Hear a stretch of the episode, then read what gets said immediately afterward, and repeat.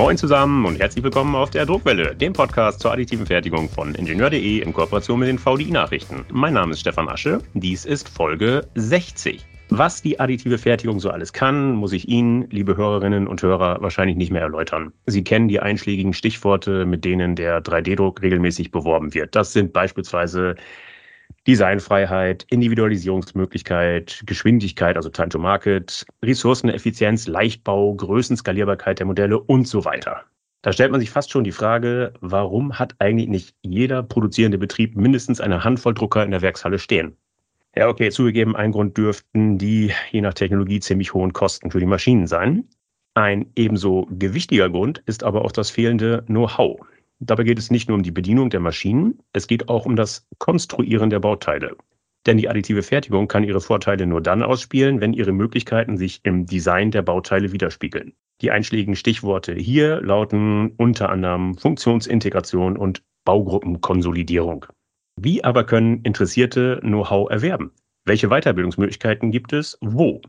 Diese Fragen will der VDMA, der Verband Deutscher Maschinen- und Anlagenbauer, beantworten und hat dafür eine Datenbank ins Leben gerufen. Die wollen wir uns heute mal erklären lassen. Außerdem kriegen wir, exklusiv und vorab, die jüngsten Marktzahlen aus der Branche, erhoben im Rahmen einer Mitgliedsumfrage der AG Additive Manufacturing im VDMA. Meine beiden Gesprächspartner zu den beiden Themen sind Dr. Irene Skibinski, Projektmanagerin in der Arbeitsgemeinschaft, sowie Dr. Markus Hering, Geschäftsführer der Arbeitsgemeinschaft. Hallo zusammen, bitte stellen Sie sich selbst kurz vor. Hallo Herr Asche. Guten Tag, vielen Dank. Äh, mein Name ist Irene Skibinski. Ich bin hier im VDMA Referentin im Bereich Additive Manufacturing.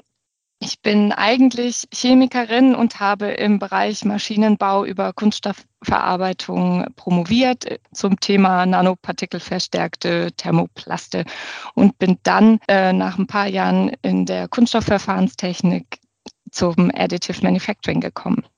Okay, Herr Dr. Hering. Ja, herzlich willkommen auch von meiner Seite. Markus Hering, ähm, ich bin als Geschäftsführer hier im VDMA für die Arbeitsgemeinschaft Additive Manufacturing zuständig. Bin von Haus aus Verfahrenstechniker ähm, und jetzt seit über 20 Jahren bereits im VDMA in verschiedenen Funktionen tätig. Damit steigen wir ein ins Thema. Frau Dr. Skibinski, in der Einleitung habe ich es schon verraten, dem 3D-Druck fehlen die Fachkräfte. Das wollen Sie ändern mit einer, mit Ihrer Weiterbildungsdatenbank. Erklären Sie bitte mal, an wen richtet sich diese Weiterbildungsdatenbank? Genau, die Weiterbildungsdatenbank oder es ist eine Übersicht über Weiterbildungsangebote, die es in Deutschland zurzeit gibt, richtet sich an alle Interessenten in dem Bereich. Also unser Ziel ist es, Anbieter von Weiterbildung im Bereich Additive Manufacturing und Interessenten an diesen Weiterbildungsangeboten zusammenzubringen. Wir haben angefangen, dass wir uns die Frage gestellt haben, welche Angebote gibt es überhaupt? Sind die Angebote ausreichend? Wo in Deutschland fehlen noch ähm, Angebote? Gibt es Gebiete, wo wir nichts finden? Und, und sind dann äh, dazu gekommen, dass wir so eine Übersicht erstellt haben, ähm, erstmal um uns selber ähm, einen Überblick zu verschaffen, auch in dem äh, in den vielfachen Angeboten, die es so gibt, einen Überblick zu gewinnen. Und, und somit richtet sich das Angebot an alle Interessenten, die sich für Weiterbildung zum Thema Additive Manufacturing interessieren. Klingt interessant, stellt sich die Frage, wer hat denn Zugriff auf die Daten und wo?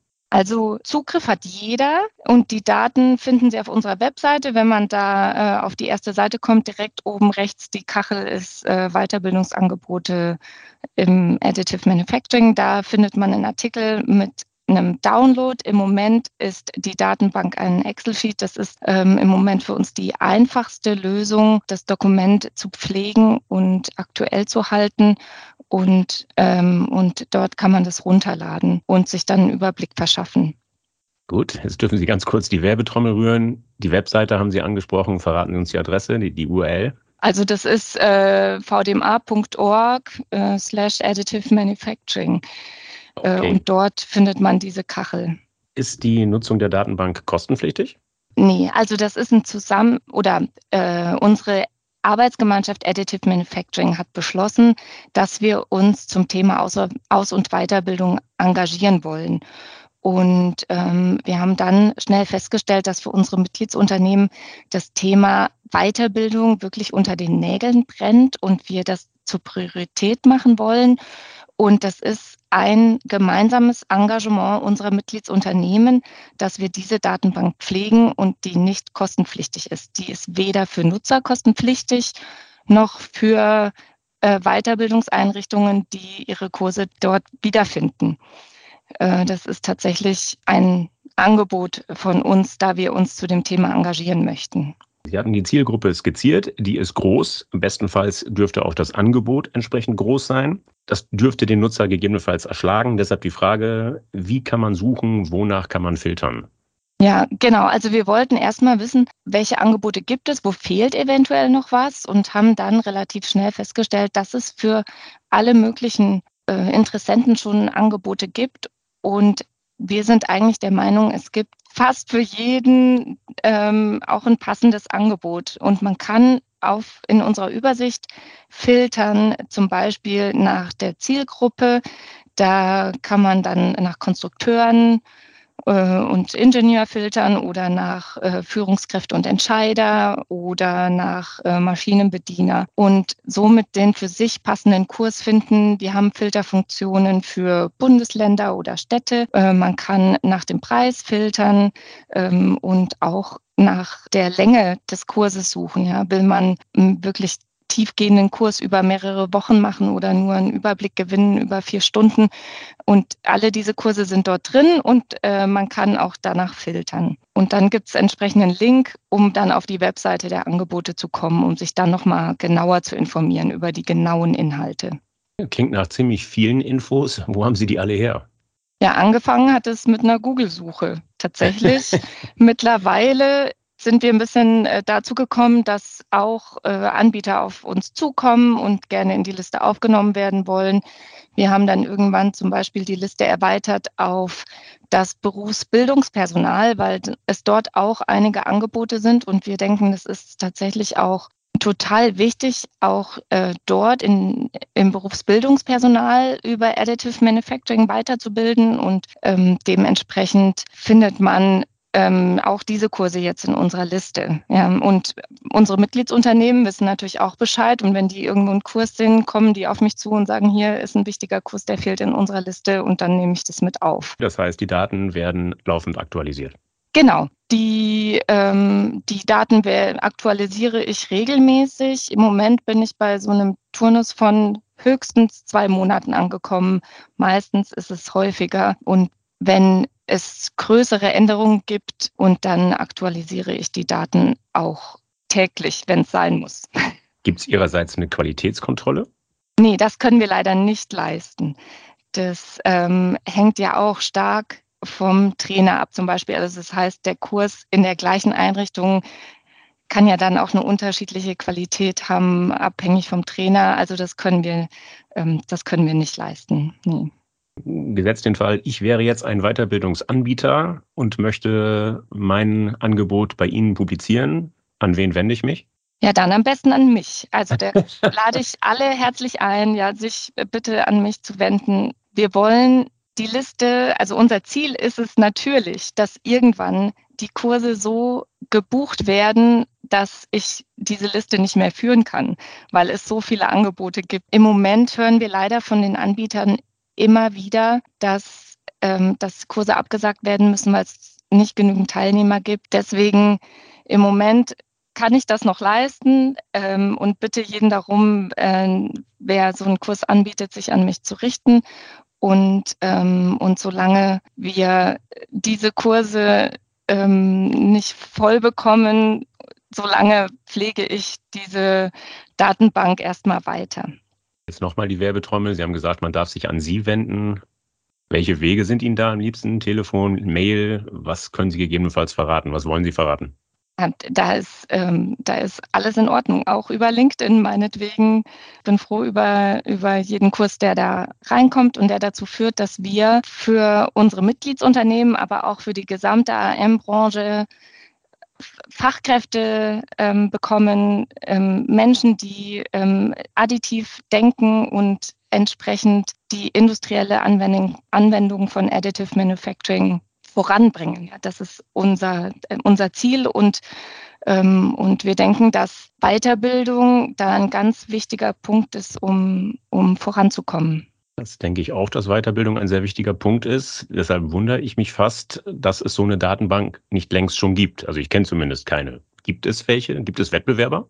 Ähm, also ich habe keinen gesehen. Es gibt äh, hin und wieder ähm, Artikel in, in Zeitschriften, Online-Zeitschriften zum Beispiel, die dann ähm, ein paar Weiterbildungsmaßnahmen in den nächsten Monaten zum Beispiel auflisten. Aber so eine umfassende Übersicht habe ich äh, nicht gefunden, aber ne, gerne die Info an mich, wenn, wenn es sowas gibt schon, dann kann man sich abstimmen und ähm, dann können wir vielleicht auch noch ein paar Kurse mit dazu nehmen, die wir jetzt so noch nicht in unserer Liste haben. Gut, Frau Dr. Skibinski, dann sind wir schon bei der Abschlussfrage. Wir haben jetzt viel über die Weiterbildung von Menschen gesprochen. Ganz offen, ich hatte vor kurzem meine erste Begegnung mit ChatGPT und mit anderen künstlichen Intelligenzen und ich war offen gesagt schwer beeindruckt. Deshalb die Frage, braucht es zukünftig überhaupt noch menschliches Know-how auf breiter Front oder kann nicht schon demnächst eine KI alles programmieren, konstruieren? Also, ähm, so wie ich das sehe, ist es, ist eher so, dass die KI dem Menschen dann Freiräume schafft, um sich auf bestimmte Dinge zu konstruieren, wie äh, zu fokussieren, äh, wie zum Beispiel Schnittstellen.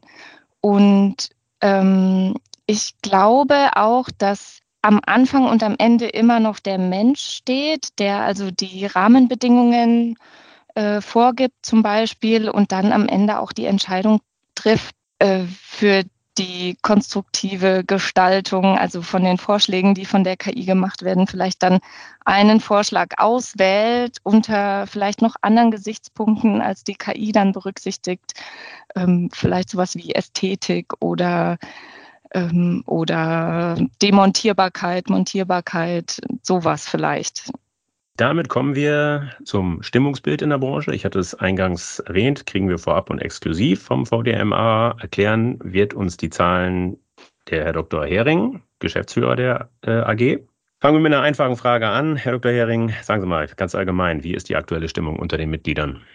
Sie wissen doch, die einfachsten Fragen sind immer die schwierigsten. Also ähm, wie, wie ist die Stimmung? Also die, in der Summe ist die Stimmung wirklich gut. Ähm, sie ist ausgezeichnet.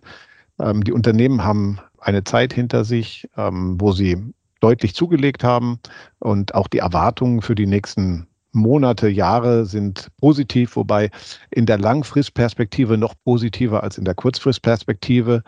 Wir fragen immer ab, ähm, was erwarten Sie so die nächsten sechs Monate, die nächsten zwölf Monate, die nächsten 24 Monate. Und je weiter man in die Zukunft schaut, umso positiver ist die Erwartung was ich natürlich auch unter den momentanen Randbedingungen und der großen Unsicherheit bei vielen Unternehmen hinsichtlich Energiekosten, hinsichtlich wirtschaftlicher Entwicklung, ähm, um nur zwei Beispiele zu nennen, gut verstehen kann. absolut, teile ich. Zu den Details kommen wir gleich noch. Lassen Sie uns vorab kurz über das Untersuchungs-, die, das Studiendesign reden. Was sind das für Mitgliedsunternehmen, die Sie befragt haben? Kategorieren Sie die bitte mal. Es sind die Mitglieder der Arbeitsgemeinschaft Additive Manufacturing. Und jetzt ist die Frage, wer ist in der AG Mitglied? Richtig. Ähm, es, sind, ähm, es sind jetzt ähm, fast 200 Unternehmen, die in irgendeiner Form mit Additive zu tun haben. Also das sind natürlich die Anlagenbauer ähm, von Additive, das sind aber auch durchaus Maschinenbauunternehmen beispielsweise oder andere Unternehmen, die selber ähm, Additive einsetzen. Es sind Dienstleister von Additive, es sind ähm, Berater sogar dabei, es sind Softwarehersteller dabei, es sind äh, weitere Lieferanten für zum Beispiel Nachbehandlungen, andere Prozessschritte mit dabei. Ja, also wirklich alle Unternehmen, die in irgendeiner Form mit Additive zu tun haben. Das ist ja der Grund, warum wir seinerzeit eine Arbeitsgemeinschaft gegründet haben und ähm, inzwischen zwar auch einen Fachverband haben, aber wir wollten uns ähm, nicht auf die Hersteller von ähm, Anlagentechnik beschränken, sondern wir wollten wirklich die gesamte Bandbreite dieser noch relativ jungen Technologie abbilden. Ähm, und das hat sich auch so bewährt. Glauben Sie, dass die Befragungsergebnisse repräsentativ sind für die gesamte deutsche AM-Branche? In Abhängigkeit davon, wie man die AM-Branche definiert. Aber ich glaube, äh, man bekommt somit wirklich ein gutes Bild, einen guten Querschnitt über, über Anwendung, über äh, Maschinenbau ähm, und hat einen ganz guten Eindruck, wie die Branche eigentlich unterwegs ist. Ja würde ich so sagen. Okay, dann steigen wir ein. Lassen Sie uns bitte über Details reden. Klären Sie mir, wie haben sich die Umsätze zuletzt entwickelt? Also wir sehen bei den Unternehmen ähm, und wir fragen immer ab, wie waren die Umsätze in den letzten sechs Monaten, wie waren sie in den letzten zwölf Monaten. Ähm, vereinfacht gesagt haben wir ähm, Zuwächse verschiedener Höhe in den letzten sechs und zwölf Monaten bei fast 80 Prozent der Unternehmen. Ähm, für etwa 10 Prozent ähm, haben die Umsätze stagniert und für die anderen 10 Prozent waren sie rückläufig. Ähm, also damit auch eine, eine sehr positive Entwicklung in den letzten Jahren. Und das trotz der, die, Sie hatten es geschildert, schwierigen Randbedingungen, bemerkenswert. Dann lassen wir uns jetzt mal nach vorne gucken. Wie sieht denn die Umsatzprognose aus? Womit rechnen die Mitgliedsunternehmen? Ein Großteil rechnet mit Zuwachs. Auch hier fragen wir ja immer ab, ähm, die nächsten sechs Monate, die nächsten zwölf Monate, die nächsten 24 Monate. Ähm, und, und wir sehen einfach, dass die so in der Größenordnung 50 Prozent für die nächsten sechs bis zwölf Monate ein Wachstum erwarten. Und wenn wir dann ähm, auf die nächsten 24 schauen, dann ist die Zahl nochmal deutlich größer. Dann sind es zwei Drittel oder mehr, die da einen Zuwachs erwarten. Also auch da wieder die Langfristperspektive ist die deutlich positivere, die wir sehen. Und ja. und ja, Rückgänge also es liegt unter fünf Prozent äh, der Unternehmen, die sagen, wir gehen davon aus, dass das Geschäft kleiner wird. Ähm, also man ist, man ist insgesamt sehr positiv, ähm, sehr optimistisch unterwegs. Haben viele andere Branchen im Maschinenbau, die sich solche Zahlen wünschen werden oder würden, ja. Ähm, die da eher pessimistischer unterwegs sind, ja. Wir sprachen über die schwierigen Randbedingungen. Zuvor das zu nennen, da wahrscheinlich der Krieg in der Ukraine. Welche Rolle spielt der? Der spielt natürlich für alle immer eine Rolle, weil weil das irgendwie, glaube ich, wir sind ja alle Menschen, es betrifft uns erstmal menschlich, ähm, das Thema. Wir sehen das jedes, jeden Tag in den Nachrichten. Ähm, als Markt, wenn ich jetzt, wenn ich das rein betriebswirtschaftlich sehe oder unternehmerisch sehe, spielt es fast keine Rolle. Ähm, wir haben auch gesehen, dass es die Lieferketten so gut wie nicht berührt hat. Ähm, mhm. Es spielt aber eine Rolle, weil es natürlich eine Unsicherheit mit sich bringt. Also äh, Unternehmen sind zurückhaltend mit Investitionen, ähm, sind zurückhaltend mit ähm, neuen Strategien, ähm, weil man einfach durch diese Situation, die wir da in der Ukraine haben, eine große Unsicherheit verspürt. Und ähm, das merkt man natürlich auch. Ansonsten sind wir da relativ ähm, unabhängig mit den mittelbaren Folgen ähm, oder beziehungsweise unmittelbaren Folgen unterwegs gewesen. Wir haben natürlich andere Auswirkungen. Energiepreise sind gestiegen. Ähm, das sind natürlich Dinge, die dann jeden Unternehmer ähm, treffen und die einfach dazu führen, dass die die normalen Betriebskosten, die man in seinem Unternehmen hat, sich verändert haben. Ähm, und das merken wir natürlich auch bei, bei Additive Manufacturing in allen Bereichen. Das heißt, die Umsätze sind direkt nicht betroffen. Heißt das, dass die Umsätze, die in der Vergangenheit mit Russland, mit der Ukraine gemacht wurden, dass die sehr überschaubar waren? Verstehe ja. ich das richtig? Ja. Okay. Also wir, wir haben natürlich ähm, müssen wir immer bei unseren, ich hatte ja eben gesagt, wie, wie bunt dieser Mix ist. Ähm, und Dienstleister zum Beispiel sind natürlich Unternehmen, die eher regional ähm, aufgestellt sind, maximal sozusagen deutschlandweit oder europaweit unterwegs sind man liefert äh, oder man stellt keine Produkte her und liefert sie um die Welt. Ähm, das würde keinen Sinn machen. Das wäre irgendwie ähm, kontraproduktiv zu der Idee von Additive Manufacturing mit dezentralen Ansätzen.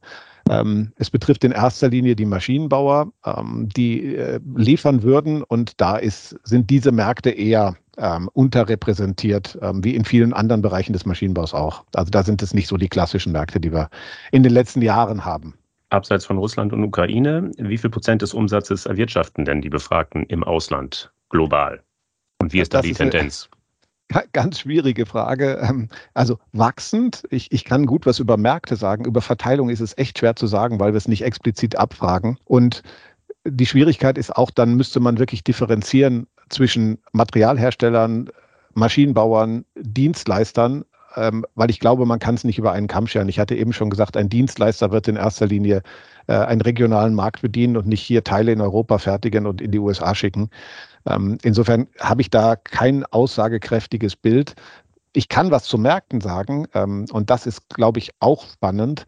Ähm, wir sehen das wird die wenigsten überraschen, dass Europa, äh, EU-Europa in erster Linie der mit Abstand wichtigste Markt ist ähm, für uns. Wir sehen, dass äh, der zweitwichtigste Markt ähm, in der Tat die USA ist, ähm, und zwar wachsend. Das zeigen die Zahlen, das zeigen auch die Diskussionen mit den Firmen. Ähm, USA wächst, ich glaube, aus mehreren Gründen. Das eine ist die Idee der Regierung, wirklich wieder ähm, Maschinenbau, Produktion in die USA zurückzubringen. Man hat dort eine Fläche, da liegt alles brach. Das ist kein klassisches Produktionsland gewesen, äh, USA. Vieles ist abgewandert. Man baut jetzt von Grund auf neu auf und ist damit auch offen für neue Technologien. Insofern wird das ein oder andere in Additive investiert. Ähm, und wir haben natürlich Anwendungsfelder in den USA, ähm, wo Additive ähm, große Vorteile hat. Also alles, was Richtung Aerospace geht, beispielsweise. Da wird viel investiert mit, mit äh, Additive-Technologien. Äh, wir sehen, Elektromobilität ist ein Feld, wo einiges äh, Richtung Additive unterwegs ist. Natürlich alles, was Defense ist. Äh, da gibt es auch viele Investitionen, was Richtung Additive geht.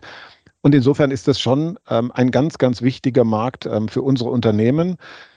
Und ein Markt, der eher nicht so wichtig ist, ist China. Ähm, verliert eher an Bedeutung. Das hat äh, sicherlich äh, Gründe. Wenn man in die USA will, stellt sich immer die Frage, kann ich äh, dann auch noch in China liefern? Macht das mein Kunde auf Dauer mit?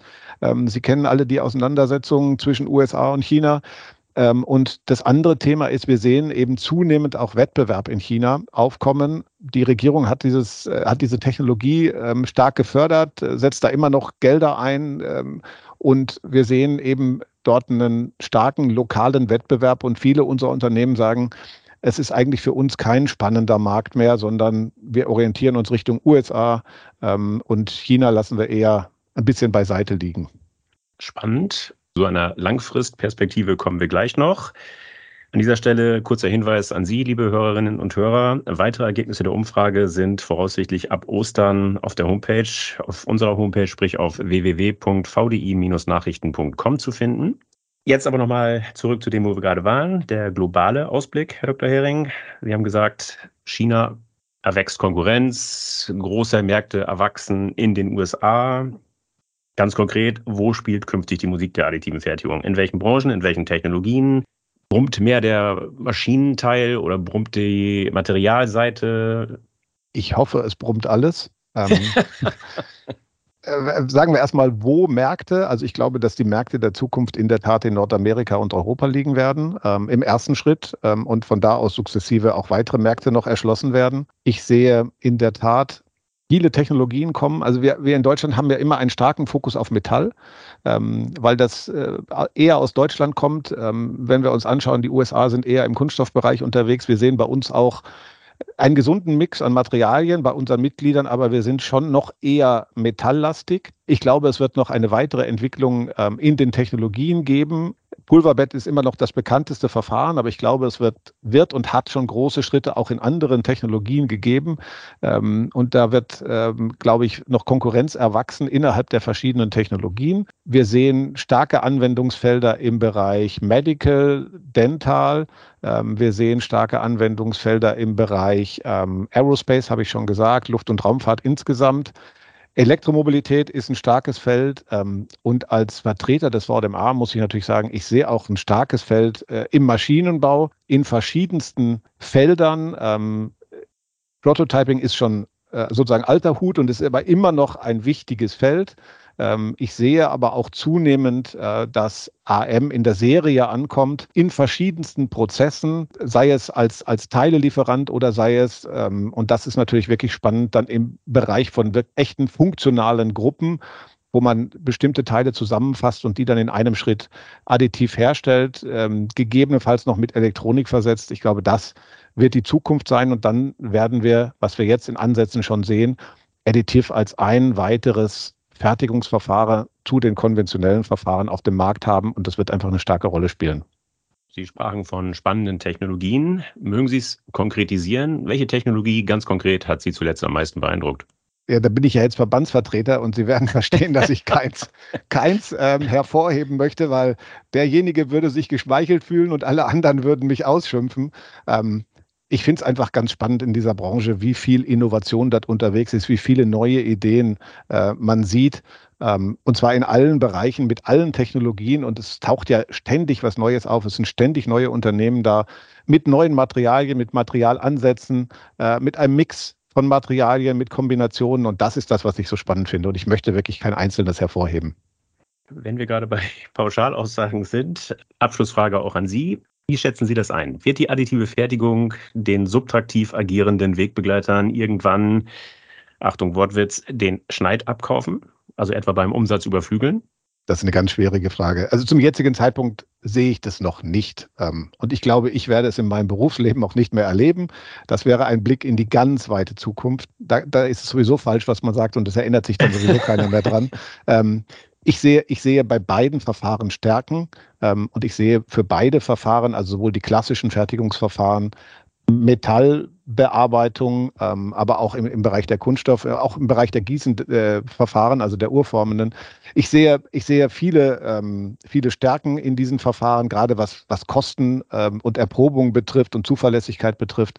Ähm, und man wird sich, und das ist die Aufgabe, und dann sind wir bei dem, was wir am Anfang hatten, ähm, wenn es um das Thema Aus- und Weiterbildung geht. Ich glaube, die große Herausforderung für die Ingenieure ist, zukünftig zu entscheiden, welches Verfahren ist sinnvoll an welcher Stelle einzusetzen. Ähm, und dann wird jedes Verfahren seinen Platz finden und wird jedes Verfahren auch sein Auskommen finden. Und wie gesagt, als neues Verfahren für Additive sehe ich da einfach noch viele Potenziale. Ähm, aber auch die konventionellen werden ihre Rolle spielen und werden bestehen in der Serienproduktion von Bauteilen, wo ich in der dritten Nachkommastelle im Cent-Bereich ähm, das ausgerechnet habe. Und da ist Additive nicht wettbewerbsfähig, wenn es darum geht. Okay. Und das wird auch auf absehbare Zeit so bleiben. Aber wenn es dann umgeht, funktionale Gruppen, neue Ansätze, kompletten neuen Ansatz, Ideen, ähm, dann, dann ist Additive vielleicht das Mittel der Wahl. Ähm, und ja, wie gesagt, beides hat die Daseinsberechtigung, aber das Konventionelle wird in absehbarer Zeit, glaube ich, äh, vom Umsatz her deutlich vor Additive liegen. Ein spannender, ein kontrovers zu diskutierender Ausblick, ein spannender Überblick über die aktuelle Marktsituation und ein spannendes Angebot, was die Fortbildung angeht. Frau Dr. Skibinski, Herr Dr. Hering, herzlichen Dank für das spannende Gespräch. Ihnen auch vielen Dank, äh, den Zuhörern alles Gute und ähm, bis zum nächsten Mal. Vielen Dank, Herr Asche. Auf Wiedersehen. Hören. So, liebe Hörer, das war sie schon, die Folge 60. Ich hoffe, dass sie Ihnen gefallen hat. Dann empfehlen Sie uns gerne weiter. Sie finden die Druckwelle überall dort, wo es gute Podcasts gibt. Also etwa auf Podigy, auf Spotify, auf iTunes, auf Google Podcast, auf Amazon Music Podcast und natürlich, last but not least, auf ingenieur.de. Wenn Sie Anregungen oder Kritik äußern wollen, dann freue ich mich auf Ihre Zuschriften. Sie erreichen mich unter der E-Mail-Adresse Asche, S wie Stefan in diesem Fall und direkt daran geschrieben, Asche wie Asche, gelesen Sasche, sasche at vdi-nachrichten.com. Sollten Sie auch in Technikthemen abseits des 3D-Drucks interessiert sein, empfehle ich Ihnen die VDI-Nachrichten. Wenn Sie mal kostenlos reinlesen wollen, schauen Sie doch einfach mal unter www.vdi-nachrichten.com slash lesen. Dort warten acht kostenlose E-Paper-Ausgaben auf Sie. Das war's für heute. Bleibt mir noch zu sagen, auf Wiederhören, munter bleiben und tschüss.